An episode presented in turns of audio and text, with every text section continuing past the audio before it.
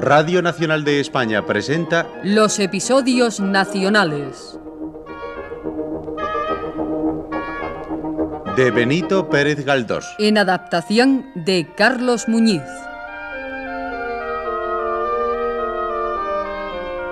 Hoy, Memorias de un cortesano del 1815. Primera parte.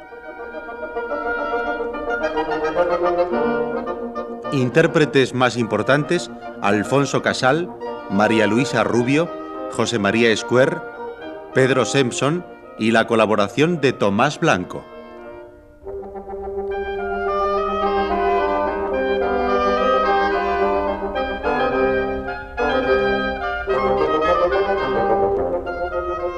Dirección y realización Domingo Almendros.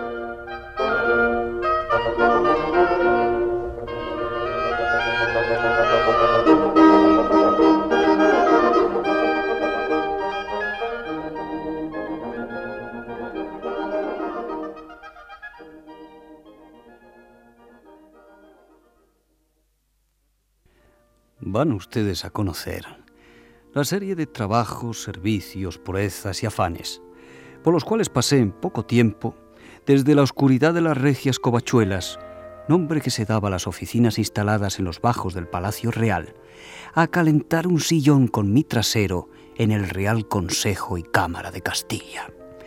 Y todo se debió a mis muchos merecimientos, que no a la intriga ni al lisonjero halago de orejas principales. Por otra parte, Dios es testigo de que jamás metí la mano en bolsillo ajeno.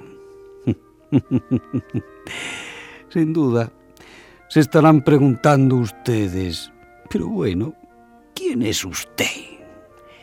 Soy aquel que en los primeros años de su vida administrativa se llamaba Juan Bragas, nombre que a decir verdad no se distingue por su música, eh, ni tiene saborcillo de elegancia, ni sonsonete de nobleza.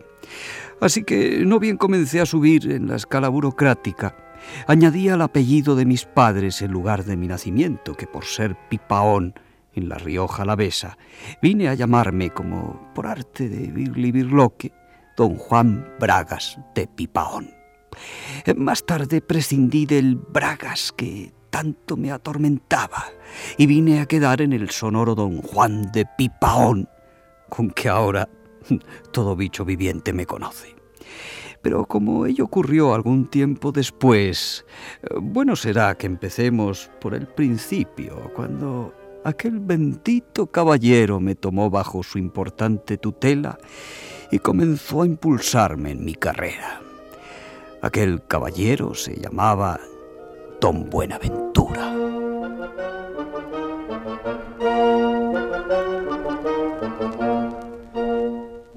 Braguitas, estoy muy satisfecho de tus servicios. Gracias, señor. No, no tienes que dármelas, Juan. Es justicia. Tu buena letra y la presteza con que despachas de un plumazo los encargos más difíciles me hacen augurarte un buen porvenir. Tú y yo juntos podremos hacer grandes cosas. Procuro complacer a su merced como merece. Y ya sabe que si tiene algún encargo que hacerme, no es menester que dude en encomendármelo. Hombre, agradezco de veras tu buena disposición. Eh, precisamente ahora tengo que encomendarte un asunto muy, muy, muy importante. Vuestra merced dirá. Es el caso que eh, las cosas no andan bien, te lo puedo asegurar. Me refiero a las cosas de la política. Como diputado estoy siendo testigo de muchas cosas que no me gusta contemplar. Eh, por ejemplo, de la endiablada manera con que están intrigando los doceañistas. Así que he pensado que dada tu admirable facilidad para falsificar firmas y letras ajenas, vamos a conseguir llevar al ánimo de la gente que existe una conspiración fraguada por los liberales, de acuerdo con Napoleón, para establecer en España la República Iberiana. Eh, dice vuestra merced iberiana. Exactamente. Eso tiene gracia. ¿Y, y por qué? Podré contar contigo para inventar cartas, imitar tipos de letra de gente conocida, redactar programas de acción y comunicados en cifra. Naturalmente, señor. Bien, en ese caso no tenemos tiempo que Eh, perder. Si puede saberse a, a quién habremos de dirigir las cartas. Al general Udinot. ¿Es eh, francés? Sí. Udinot. Udinot. Juraría que jamás he oído hablar de él. y no jurarías en falso porque no existe tal general. Aseguro a su merced que no, no entiendo absolutamente nada. Oh, sin embargo, es muy sencillo. Lo que pretendo es que don Agustín Argüelles se carte con un pinche francés al que llamaremos Udinot.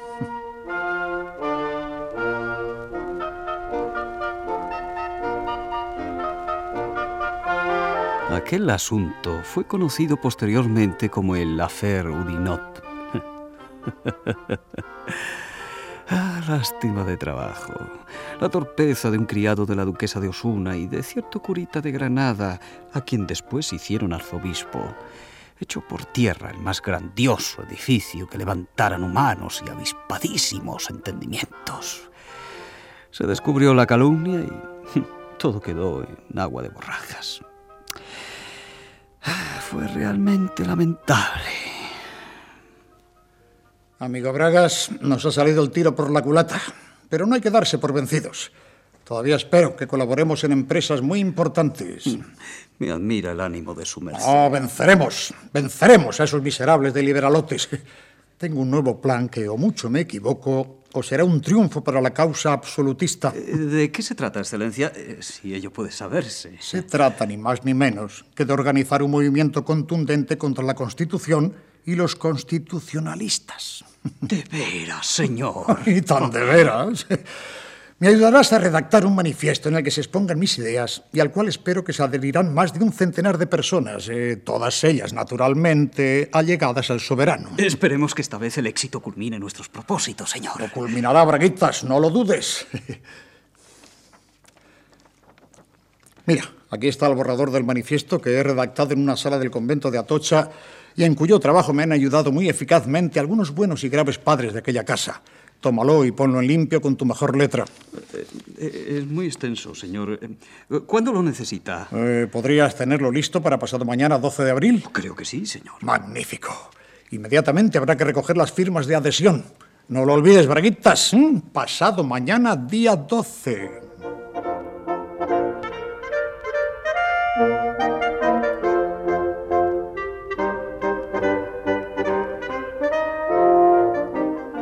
Manifiesto se hizo famoso con el sobrenombre de Manifiesto de los Persas, y por haber colaborado a su difusión, puse mis mayores esperanzas de lograr un buen puesto en la administración.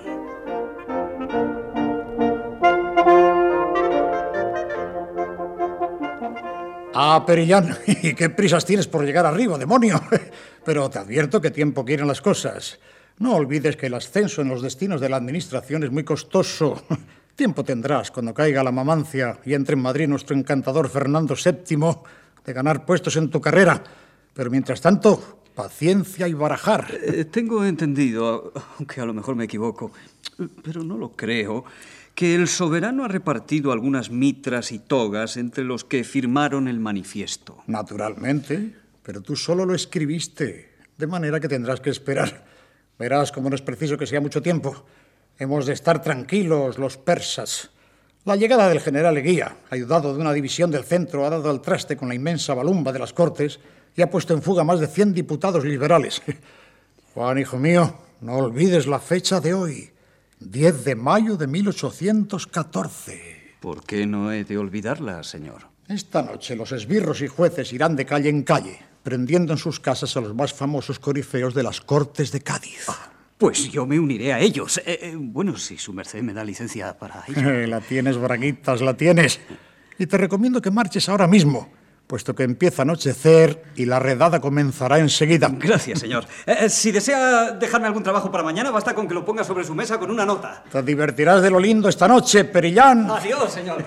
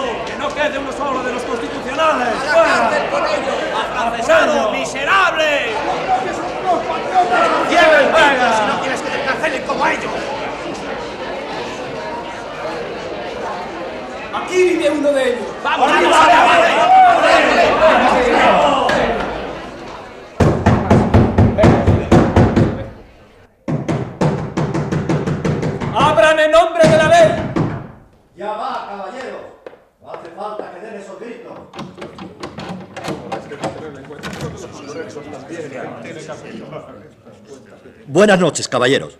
¿Qué desean? Mirad al diputado liberal. El diputado del infierno. Ahora las va a pagar todas juntas. Tiene que acompañarnos en nombre de la ley.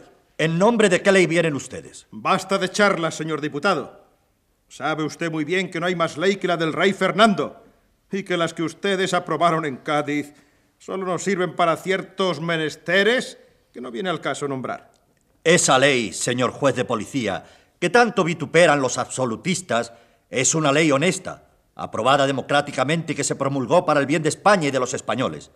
Esa ley, caballero, es la ley que corresponde a los tiempos en que vivimos. Ya ha muerto el feudalismo, ya ha desaparecido el despótico absolutismo en casi toda Europa, ya ha periclitado el despotismo ilustrado. Corren tiempos en que debe contarse con el pueblo, y con él hemos contado en Cádiz, y para él hemos promulgado aquella constitución. ¡Ya le oís! ¡Hay que agradecerle a él que nos haya salvado! Lo mejor será que nos acompañe. Me llevan detenido. En efecto, pero no tema, no es usted el primero.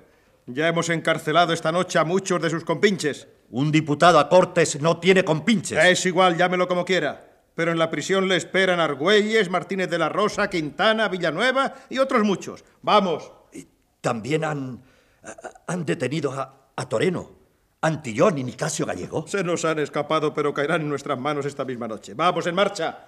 Y vosotros, abrid paso, que un nuevo enemigo de la monarquía va a cumplir con la justicia y a pagar sus crímenes. Alto ahí, señor policía o lo que sea. Como diputado, como español y como hombre he hecho lo que debía. Nada tengo que pagar por haber actuado en bien de mi pueblo. Lo que ustedes hayan de cobrarme lo harán arbitrariamente y le aseguro que sin el menor asomo de justicia. Calle y en marcha. Vamos. A usted también le ha llegado su San Martín, amigo. A la cárcel de la corona.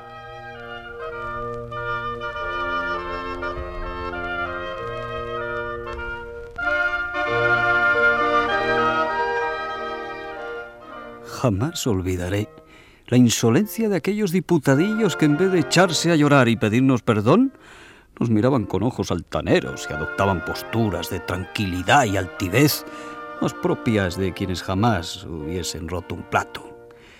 Yo les veía pasar de sus casas a las cárceles y, aunque fueron entrando en ellas aquella noche muchos diputados, aún me parecían pocos.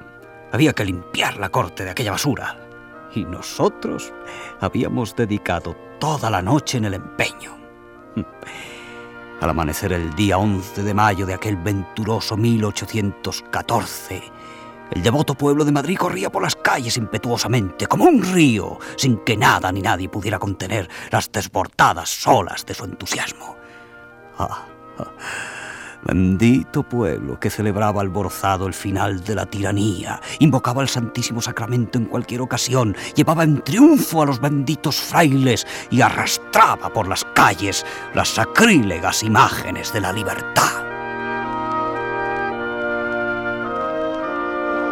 ¡Eh, mirad! ¡Allí hay otra lápida que conmemora la Constitución! ¡Fuera la Constitución! ¡Fuera! ¡Abajo la Constitución! ¡Arranquemos la lápida! ¡Allá!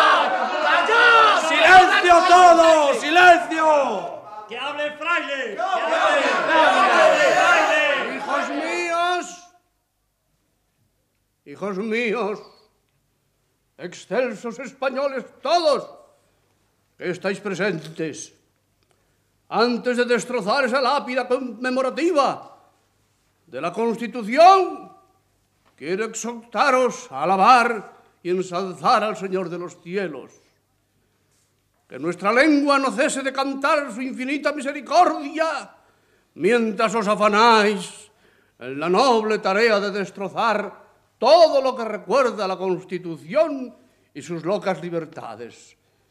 ¡Sus intolerables libertades! ¡Bien para el baile! ¡Callad, callad! ¡Dejadle hablar! ¡Sí, españoles! Españoles, confitemine domino quonian bonus, quonian in secula misericordia en ellos. Las principales cabezas de la rebelión liberal ya están encarceladas.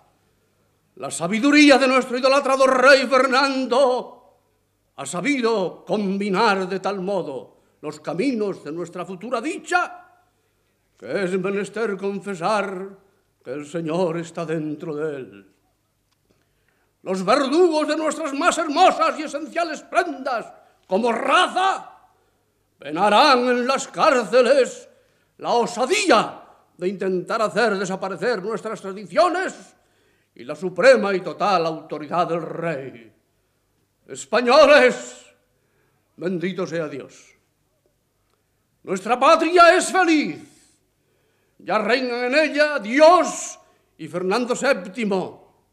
Orad conmigo.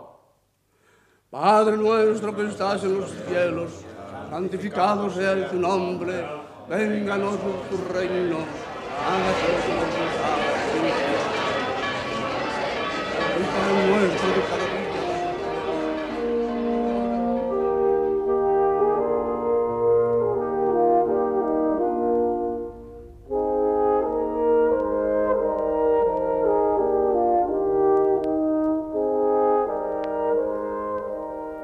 Era un domingo. Habían pasado ya algunos días después de la entrada del rey. Funcionaba ya el nuevo ministerio. Habían levantado su majestuosa cabeza el Real Consejo y Cámara de Castilla y la Sala de Alcaldes cuando don Buenaventura me llamó a su despacho y melifluamente me habló así. Dime, Braguitas, ¿en qué oficina quieres colocarte? Que ya he dado tu nombre al ministro y no falta más que saber tu deseo para satisfacerlo al punto. Señor, como vayan delante los 20.000 reales que vuecencia me ha prometido, lo demás eh, es cuestión secundaria. Sin embargo, mis aficiones... Sí, ya sé que tú te inclinas a la Real Hacienda. ¿eh? Vas a lo positivo. ¿Qué te parece la caja de amortización, los pósitos o la revisión de juros? Preferiría ir, si vuecencia no lo toma mal, a paja y utensilios. Conforme. Mañana mismo tendrás tu nombramiento. Y dime, ¿has llevado la carta a las monjas Bernardas? Oh, sí, esta mañana mismo. ¿Y me has limpiado las botas? Como espejo, se las he dejado a su merced. Perfecto. Antes de marcharte, pídele a doña Nicanora los calzones y la casaca que te prometí ayer. Con un poco de reforma te quedarán como nuevos. Ahora necesitas cierta ostentación, Juan. Es preciso que vistas como corresponde a un señor oficial segundo de paja y utensilios. Y lo primero que has de hacer es dar las gracias al señor ministro. Eh, ¿Darle las gracias? Naturalmente. Ganabas cinco mil reales en las covachuelas de la Secretaría de Gracia y Justicia y de golpe y porrazo vas a pasar con veinte mil a paja y utensilios. Bueno, si he de hacerlo, lo haré. ¿Qué? ¿No estás contento todavía? No sé qué quieren los muchachos de hoy en día. En mis tiempos, lo que hoy se te da equivalía a un arzobispado de los de mejor renta. No, no me quejaré, porque es propio de mi condición no pedir nada y aceptar lo que me dan. Pero eh, si han de acomodarse las recompensas a los merecimientos... Tus merecimientos. ¿Cuáles son? ¿Mm? ¿Qué letras has cursado, Perillán? ¿Qué tratados de materia jurídica o teológica has escrito? ¿Qué ejércitos acaudillaste, Zopenco? ¿Ni qué rey te debió la corona? Sobre eso hay mucho que discutir, don Buenaventura. Si a todos se repartiera por igual, no me quejaría. Pero se están viendo eh, improvisaciones escandalosas. Ahí, ahí tiene usted, ahí tiene usted a Antonio Moreno, sin ir más lejos. Que era hace un mes ayuda de peluquero. Que soy consejero de Hacienda.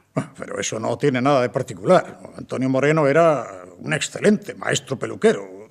Aunque no debe olvidarse que en Valencia sirvió también de amanuense cuando se redactó el célebre decreto del 4. Consejero de Hacienda, consejero de Hacienda, un vil peluquero. ¿Se da cuenta, su merced? ¿Y a nosotros qué nos importa? Allá se las compongan. ¿Qué pedazo de pan nos quitan de la boca haciéndole consejero? Además, el honor de haber redactado tan sublime documento merece perpetuarse con una posición decente. ¿Eh? ¿Eh? ¿Por qué has hecho ese gesto de monja escandalizada? ¿No crees que es una obra admirable el decreto del 4 de mayo? Ah, No puede escribirse nada más contundente. Escucha, escucha este párrafo. Aquella constitución y decretos nulos y de ningún valor ni efecto, ahora ni en tiempo alguno, como si no hubiesen pasado jamás tales actos, y se quitarán de en medio del tiempo. Bueno, con esto está dicho todo, y con tales palabras bastaba. Sí, sí, opino lo mismo, sí, con eso bastaba. Pero, pero más arriba el rey dice que aborrece el despotismo, que convocará cortes, que establecerá la seguridad individual. eh, y otras zarandajas que, eh, o mucho me engaño, son el primer paso para volver a las andadas, mi señor Buenaventura. El rey nos va a traicionar a nosotros, los buenos, los intachables, los verdaderos absolutistas. Pero ven acá, majadero impenitente.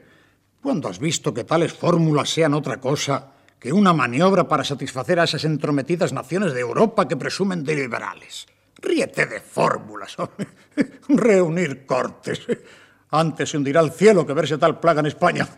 Seguridad individual. Bonito andaría el reino si se hiciesen leyes para que los vasallos obraran libremente dentro de ellas y se dictaran reglas para enjuiciar y dieran garantías a la acción de gente tan ingobernable, díscola y revoltosa. Ay, ya comprendo, don Buenaventura, ya comprendo. El rey, sus ministros y los consejos y salas bastan para consolidar el más admirable gobierno que puede imaginarse. Así es y así seguirá por los siglos de los siglos. En efecto. Ah, olvidaba una cosa. Ya he dicho al ministro que te exima durante algunos días de ir a la oficina. Es preciso que me ayudes en un delicado asunto. Eh, ya sabes que Su Majestad me ha nombrado fiscal de la Comisión de Estado que ha de sentenciar a los presos de la noche del 10. Eh, Sí, bueno, tarea fácil a mi modo de ver, mientras no desaparezcan del mapa Melilla, Ceuta y el Peñón. Eres excesivamente ejecutivo. No puede hacerse la distribución de penas sin fundarla en algo. Es preciso buscarle el pelo al huevo, como suele decirse. Buscar testigos, aunque sean falsos. Estrujar los autos y, en fin, hacer los procesos de tal modo que aparezcan esos liberalotes como ejemplo de maldad y corrupción. Eso será fácil. Además, existen unos testigos que han hecho declaraciones muy reveladoras, como el conde de Montijo. que asegura que los liberales formaron causa al rey en un café de Cádiz y le condenaron a muerte. Y Ostolaza. ¿Recuerda su merced que... Efectivamente, con toda claridad ha delatado los pensamientos de sus compañeros de cortes, asegurando que querían deshonrar al rey con otras valiosísimas afirmaciones que constituyen un verdadero tesoro para conseguir la culpabilidad de todos los doceañistas. La persecución del obispo de Orense y del marqués del Palacio, así como el destierro del nuncio, señor Gravina. Todo eso, todo eso es materia abundante. Abundantísima. Ya sabemos todos que Mejía dijo en las Cortes que no existe Dios. Y Argüelles que no debían obedecerse los preceptos de la Iglesia. Y Feliu sostuvo que la religión era una farsa. Y Arispe afirmó que la grandeza española tenía sangre de perro. Bien mirado el testigo más explícito, más claro, es el archivo, las propias actas de las Cortes. Sin duda, sin duda. ¿No está allí escrito que el danzante de Martínez de la Rosa propuso que fuera condenado a muerte el que propusiese adición o reforma en la Constitución de Cádiz? Recuerdo perfectamente su pedantesco discurso del 21 de abril en el que decía que los pueblos deben darse ellos mismos sus propias Sí, leyes. lo recuerdo. ¡Qué barbaridad! Habló mucho de derechos imprescriptibles y luego concluyó así. Se acabaron nuestras desgracias. Ya reinan las leyes. Que es como decir que no reinará el rey, ¿no le parece? Ni más ni menos, mi querido Bragas.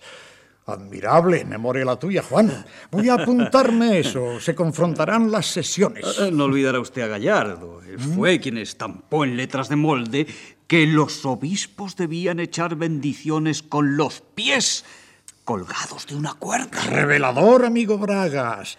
Y tras los diccionaristas y gaceteros viene la pestilente chusma de poetas como Sánchez Barbero. Oh, sí, sí, el autor de aquellos versitos. Aquí nosotros los sagrados dones de independencia y libertad gozamos y monarca no despota juramos. Yo también recuerdo unas endechas. El fanático horror vencido cede y la sin par constitución sucede. Constitución resuena doquiera ya. Constitución inflama. Son del infame bibliotecario de San Isidro. Ya te inflamarán a ti. Miserables poetas. Encerraditos en Melilla, podréis cantar la soberana. ¿No fue Muñoz Torrero quien dijo que la soberanía de la nación estaba en las cortes? Lo cual es como poner a la burra las arracadas. Justamente. Y que las personas de los diputados eran inviolables. inviolables. El veneno de la serpiente y la lengua del escorpión. Habráse visto.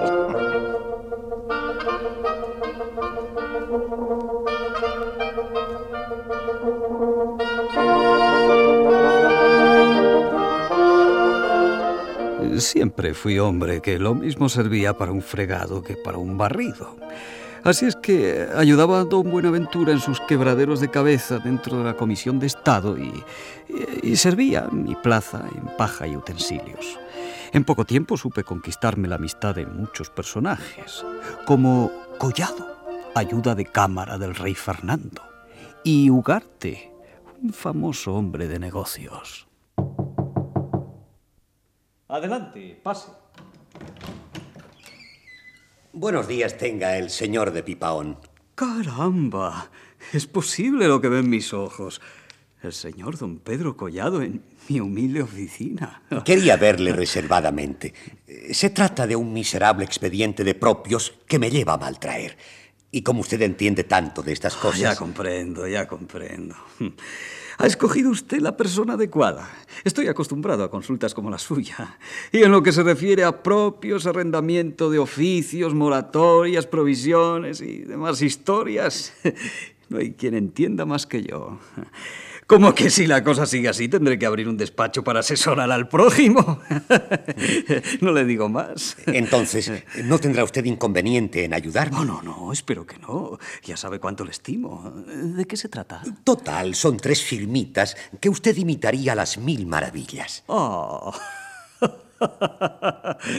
si no es más que eso, cuente con ello. Déjelo aquí y vuelva usted mañana todo estará arreglado. Oh, bendito sea usted, señor de Pipaón, y sepa que sabré recompensar sus favores con largueza.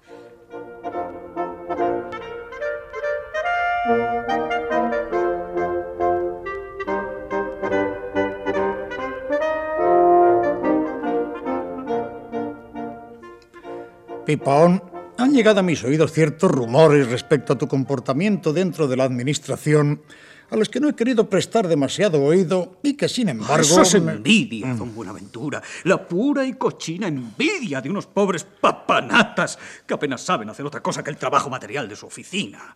Al verles, eh, solo puede uno avergonzarse al pensar qué idea formarán de la administración española los extranjeros que les conozcan. Sí, ya, ya. Tu casa, en cambio, parece una tierra de promisión. Oh, sí, es cierto, no puedo quejarme, excelencia. Sí. Eh, tan pronto me viene una caja de dulce, como una tarta de chocolate macho, o, unas sartas de chorizos, un par de jamones. Es, es, que trabajo mucho, ¿sabe? Mucho. Ah, ¿Y a usted qué tal le marchan sus asuntos? Mal, amigo Pipón. Los procesos siguen enredados y no acierto a despacharlos. Las causas son un embrollo estúpido y como los tontainas de la Comisión de Estado no aciertan a condenar a muerte a ningún diputadillo... Pero según tengo entendido, el rey ha nombrado una segunda Comisión de Estado. y una tercera. Pero el gobierno ya se ha cansado de comisiones y creo que va a resolver la cuestión mandando a los diputados a Melilla y el Peñón.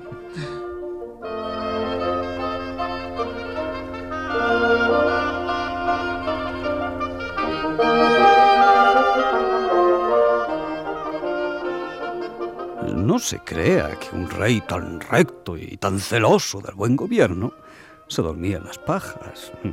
El propio Fernando VII extendió de su real puño una orden disponiendo que el señor Argüelles no se moviese de Ceuta durante ocho años. Sin duda, porque así convenía a la quebrantada salud del divino asturiano. Este decreto contra los diputados y el que se dio el 30 de mayo de 1814 contra los afrancesados que estaban en la emigración hizo salir del país a muchos literatos, poetas y pensadores para gran contento de los leales despóticos. Eh, para gobernar más tranquilos, encausaron también a muchos eh, que, que no habían sido diputados, literatos ni siquiera poetas, sino simples particulares que habían hablado mal del despotismo. La delación no es cosa fácil, sino muy trabajosa, amigo Pipaón. Hay que meterse en las casas fingiéndose amigo, interceptar cartas en el correo, seducir a los criados, engañar a los tontos y llevarles a los cafés incitándoles a hablar. Usted siempre trabajando por la tranquilidad del país. Es usted un santo, don Buenaventura. No, no puede uno ser desagradecido con quien sabe premiar las grandes virtudes y abnegación de los buenos patriotas. ¿eh?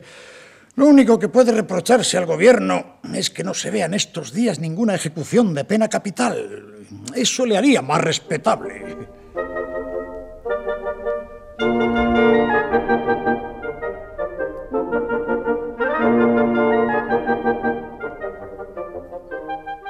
Desde que comencé a hacerme hombre de pro, solía visitar a las señoras de Porreño, una de las cuales era hermana del señor marqués de Porreño, que había muerto poco antes, hija del mismo la otra y sobrina la tercera.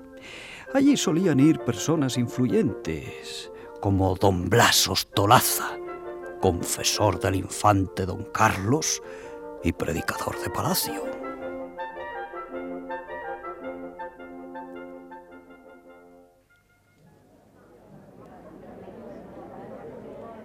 Señor de Pipaón, quiero que sepa que le estamos muy agradecidas mis sobrinas y yo. Esta casa parece haber recobrado su antiguo esplendor desde que usted frecuenta nuestra tertulia. Eh, Venga, venga por aquí que voy a presentarle a don Blas Ostolaza. Supongo que sabrán que gracias a Dios ha sido restablecida la Inquisición.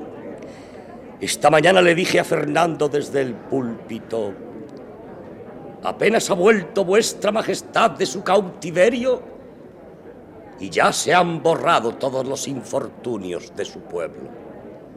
La religión, protegida por vuestra majestad, ha disipado de España las tinieblas como el astro luminoso del día. Si es que no hay otro más celoso por la causa del rey y del buen régimen de la monarquía. Solo una cosa hay. Entristece mi alma cristiana, doña Paz. Y es que no me han nombrado inquisidor general. ¡Oh, si lo hubieran hecho! Entonces no se habría dado el escándalo de que pasearan tranquilamente por Madrid muchos tunantes que tienen sus casas atestadas de libros y que reciben gacetas extranjeras sin que nadie se meta con ellos. Don Blas, este es el joven del que le había hablado. Así que es usted el famoso Juan de Pipaón, el de paja y utensilios. Sí, señor, para servirle. Pues mire, ya tenía yo ganas de conocerle. Eh, Tengo, tengo un problema con un expediente de un hermano mío teniente de resguardo, a quien la Real Hacienda se ha empeñado en mortificar impíamente por, por unas cuentas. Ah, ya, ya, ya. Ese asunto de las tenencias de resguardo ha causado muchos problemas a varios amigos. Ese badulaque del ministro se ha empeñado en oprimir y dejar instituciones tan honradas. Mm, Pero si tiene vuestra reverencia a bien darme una nota. Sí, eh, se la daré encantado. Y como iba diciendo, aquí hay que ejecutar a mucho hereje.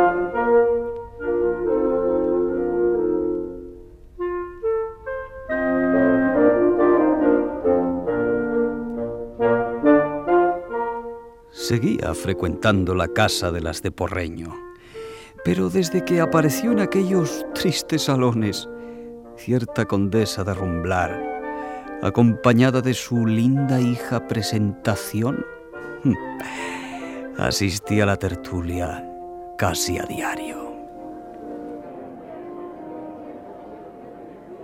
Qué pequeño es el mundo, don Juan. Nos hemos venido de Cádiz, mi madre y yo, y resulta que también aquí me encuentro con Ostolaza. Su misma cara redonda y encarnada, sus gestos, sus miradas. Cuando las famosas cortes, todos se burlaban de su facha y voz de matraca. ¿Quién la va a oír? ya no me importa. Entonces yo le aborrecía, porque aconsejaba a mi madre que no nos dejara salir, a mí ni a mis hermanas. Afortunadamente mi madre ha evolucionado mucho y comprendió que las prohibiciones solo sirven para despertar ardientes curiosidades. Oh, oh, qué, qué atrevida es usted. y usted qué devoto. A mí los devotos siempre me han causado risa, ¿sabe? ¿Qué, qué le ocurre, presentación? La última vez que vino a la tertulia no gastó bromas a Ostolaza. Luego ha estado tres días sin venir y hoy, cuando aparece, me parece usted enferma. Señor de Pipaón, tengo que hablar con usted. Hmm. ¿Algo grave? Tengo... Tengo que confiar a usted ¿Qué? un gran pesar. ¿Pesar?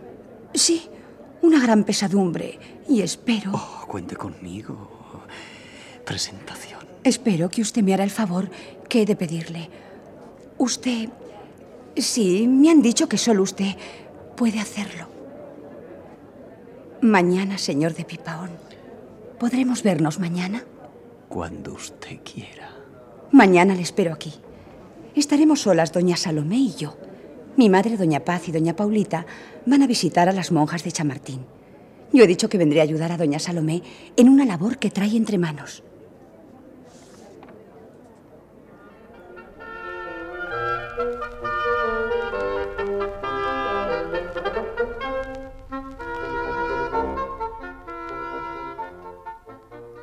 Al día siguiente, después de una noche en blanco pensando que la joven hm, me hablaría de algo muy halagüeño para mi orgullo, a la hora marcada acudí a la cita poniéndome de punta en blanco. Cuando se retiró la de Porreño, presentación no esperó que me sentara para decirme, Señor de Pipaón, en usted confío, en su mucha bondad y cortesanía. Se trata de una obra de caridad. ¿Una ah, obra de caridad? ¿Y, y para eso...? Se lo agradeceré a usted toda mi vida. Toda mi vida. Mm, eh, Veamos eh, qué obra de caridad es esa. Yo tengo... Vamos, eh, acabe usted. Me cuesta mucho trabajo, señor de Pipaón, pero no me queda otro remedio que decírselo a usted. Estoy escuchando. ¿Qué tiene usted? Vergüenza. Mm. Ya lo supongo. ¿Es algún pecado? Pecado, no. Entonces, amor. Ah, cuesta mucho decirlo. Gracias, don Juan. Lo ha adivinado usted. Bien dicen que otro de más pesquis no lo hay bajo el sol. Eh, ¿Quién es el dichoso joven? Ese joven es... Vamos, un joven muy desgraciado, por cierto, si usted no lo remedia. ¿Yo? Eh, ¿Qué puedo hacer yo? Ay, para un hombre como usted no hay nada imposible. Por su mucho talento, ha logrado ganarse una buena posición. Es amigo del influyente don Antonio Ugarte, del infante, y tiene gran poder en la corte. En fin, sí, sí, alguna influencia tengo.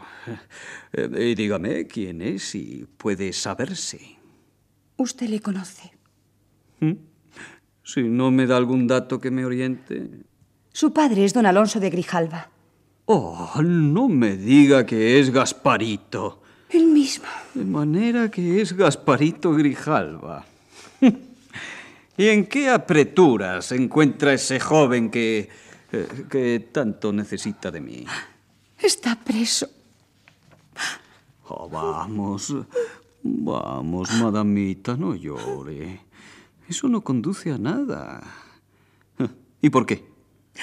¿Alguna pendencia? ¿Alguna disputa? Quizás por culpa de esos lindos ojos. ¿eh? Nada de eso. Le prendieron porque en el café dijo que su majestad era narigudo.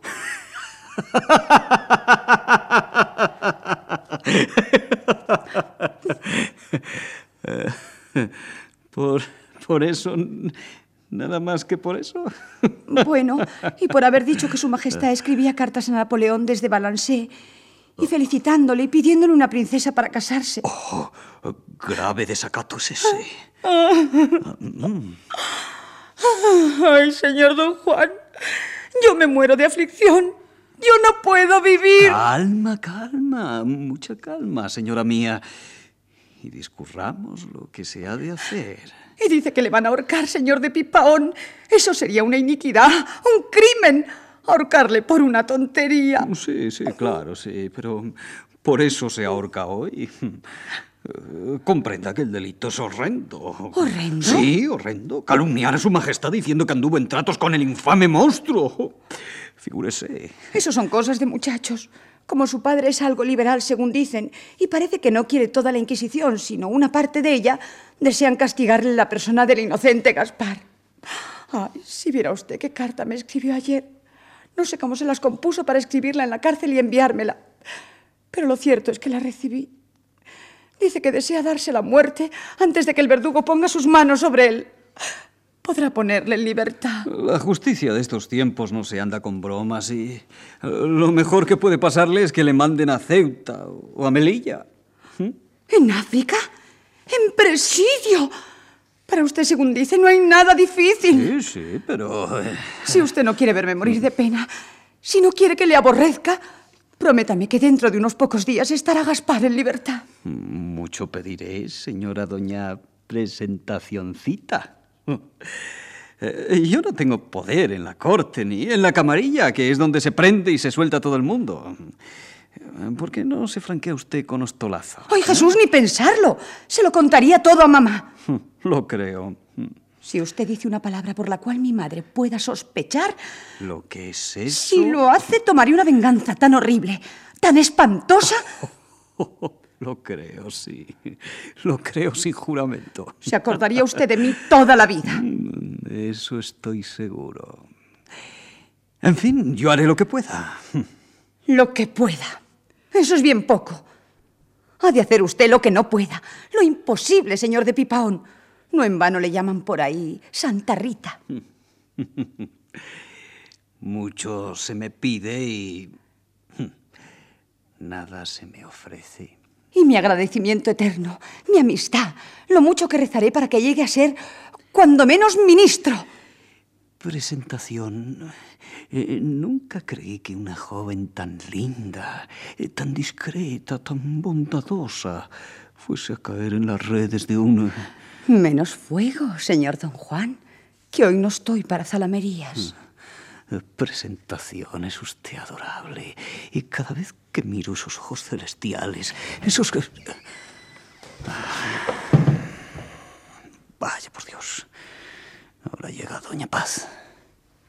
Espero que usted, señor de Pipaón, como hombre de gran influencia, amigo de Ugarte, Alagón y Collado, nos apoyará en nuestra justa pretensión, haciendo cuanto esté en su mano para que salgamos adelante. ¿Y cuál es el, el asunto, mi estimada doña María de la Paz?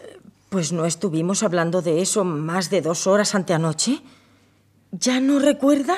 Oh, oh, sí, sí, señora mía, ya recuerdo, sí. Es, esto es... La eh, moratoria que pretendemos. Ah, eh, ya hemos hecho la solicitud a su majestad y nos ha prometido que se dará cuenta de ella en la regia cámara.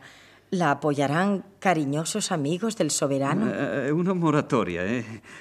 Así que una moratoria. Eh, nada más justo, ¿no le parece? Oh, señora, una moratoria siempre es asunto de gravedad. No, pero no en el caso presente, señor de Pipaón. Nosotras reclamamos una cosa muy justa. Mi padre y mi hermano contrajeron algunas deudas porque el lustre de nuestra casa lo exigía. Pues solo en una comida y fiesta de caza y pesca que se le dio al rey, al pasar por Montoro, cuando la batalla de las naranjas, se gastaron Treinta mil ducados. Eh, ¿A cuánto ascienden las deudas? la cantidad no hace el caso. Hmm. Al menos podrá decirme quién es el principal acreedor. Sí, don Alonso de Grijalva.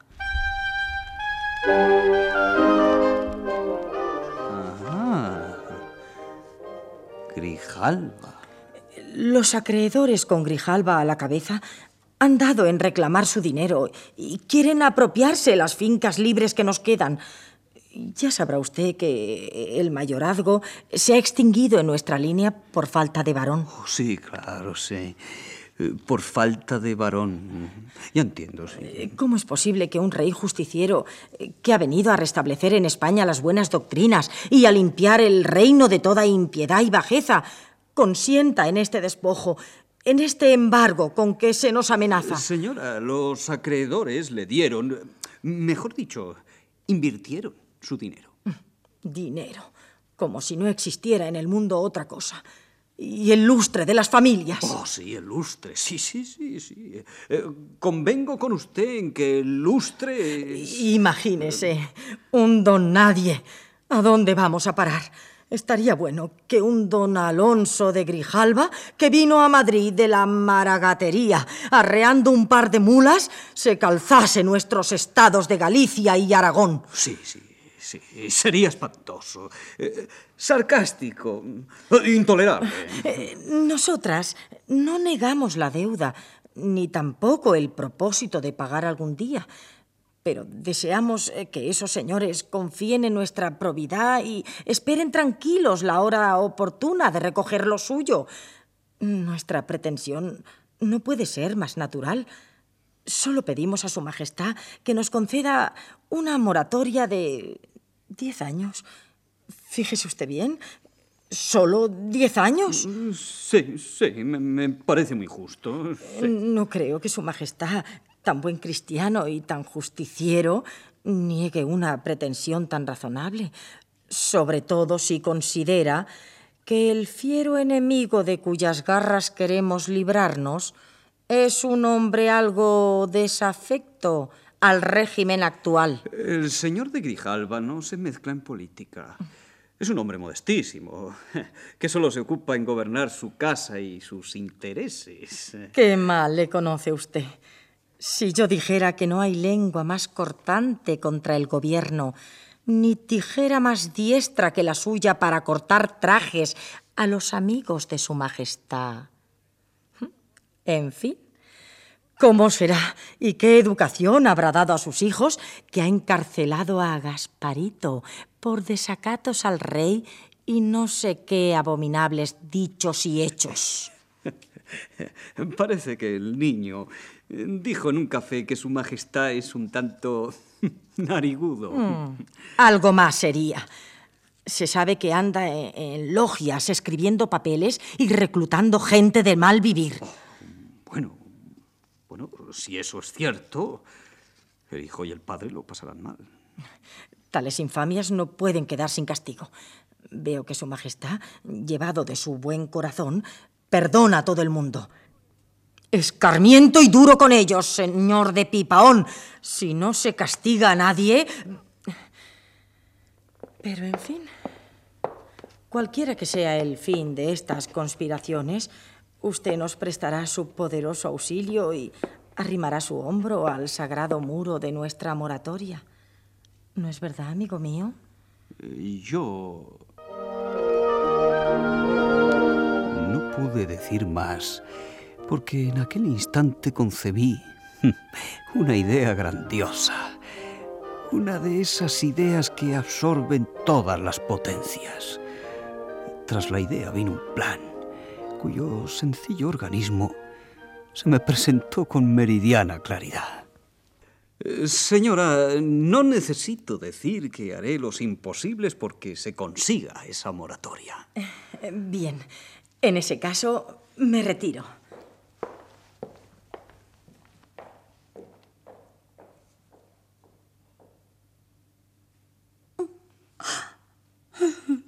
Oh, adorable niña, no llore usted. Todo se arreglará. ¿De veras? Sí. Gasparito será puesto en libertad. ¿Cuándo? Oh, cuando se pueda. No hay que impacientarse. El muchacho no irá a presidio. ¡Ay, qué hermosas palabras! ¿De modo que no? Eso es. No le condenarán. ¿Me lo promete? solemnemente. Qué bueno es usted, pero qué bueno. ¡Ay, qué guapo! Sí, qué guapo y qué buen mozo. ¿Me promete que no le harán daño? Lo juro. Óigalo usted bien. Lo juro. Gracias. Gracias, señor de Pipaón. Que Dios le dé a usted la gloria eterna. Y en este mundo mucha salud, toda la felicidad, todos los destinos de la nación, todos los sueldos, todas las encomiendas, todas las grandes cruces.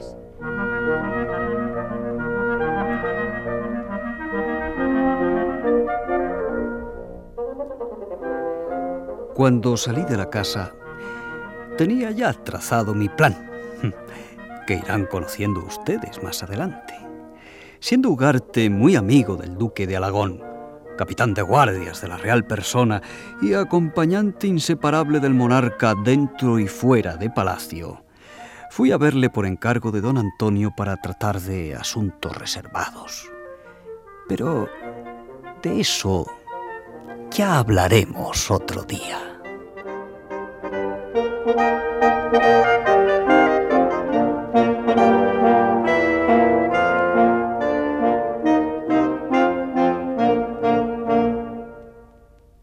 Han escuchado ustedes Memorias de un cortesano del 1815, primera parte, de los episodios nacionales de Benito Pérez Galdós. Ha sido interpretado por la Compañía de Actores de Radio Nacional de España con arreglo al siguiente reparto. Juan Alfonso Casal, Buenaventura Tomás Blanco, un diputado José Luis Barceló, fraile Antonio Moreno, Collado Pedro Simpson, María Paz Clotilde Sola, Ostolaza José María Escuer, presentación María Luisa Rubio. Control y registro de sonido José Fernando González y Francisco García. Montaje musical Gonzalo Corella. Efectos especiales Bernardo Domingo y Daniel Robledo. Dirección y realización Domingo Almendros.